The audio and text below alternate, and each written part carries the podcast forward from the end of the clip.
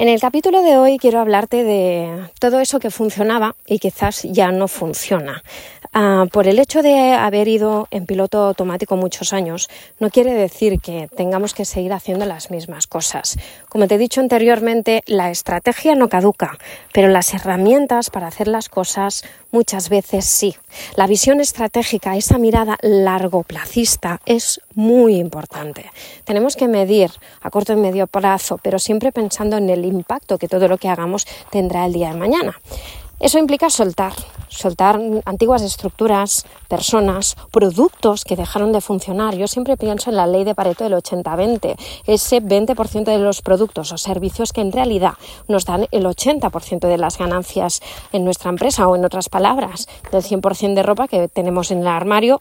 Eso lo vivo mucho yo en mi caso, ahí es un estereotipo femenino, pero venga, lo vamos a utilizar, solo me pongo el 20% de la ropa que tengo en el armario en realidad. Pues es importante revisar y eso implica que en la agenda, como CEOs, como empresarios que somos, necesitamos tiempo ah, estratégico para medir cómo va nuestra empresa, cómo van nuestros ah, equipos, no me gusta la palabra trabajador, equipos, cómo van a nivel de productividad y rendimiento, pero también a nivel de felicidad, como te he apuntado en anteriores episodios. Soltar, soltar. Y eso implica dejar el ego. Ah, la nueva empresa, el nuevo paradigma empresarial no va tanto de ah, solo números. Los números pueden ir muy bien, pero si a nivel de mercado están hablando mal de tu marca, te puede perjudicar. El famoso ROE que te comentaba en otros episodios del retorno de la emoción. Entonces, tenemos que revisar también los indicadores que hemos utilizado hasta ahora, el tipo de marketing que hemos utilizado hasta ahora y todo esto, como te comentaba, implica tener el ego a raya. El nuevo paradigma empresarial es estar al servicio de los demás. Primero ser útiles y después viene el dinero. Muy distinto a lo que históricamente hemos venido haciendo con las empresas.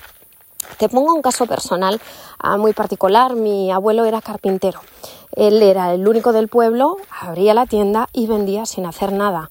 Yo, como empresaria, a día de hoy, es que tengo que hacer marketing. Un empresario hoy en día tiene que, saber hacer marketing, saber generar ventas, ser atractivo, además de ser coach en el sentido de entender emocionalmente qué nos está pidiendo el cliente, porque tenemos que saber leer entre líneas y él te pide una cosa, pero en realidad sabemos que te está pidiendo otra, te está comprando algo que tú tienes y él no tiene, con lo cual, como te decía, la parte de marketing, la parte de coach, la parte de visionarios, avanzarnos a lo que vendrá al mercado, anticiparnos a la competencia, y la parte de gerentes, ser buenos en los números y los números nos darán la claridad para saber si tenemos que soltar o no.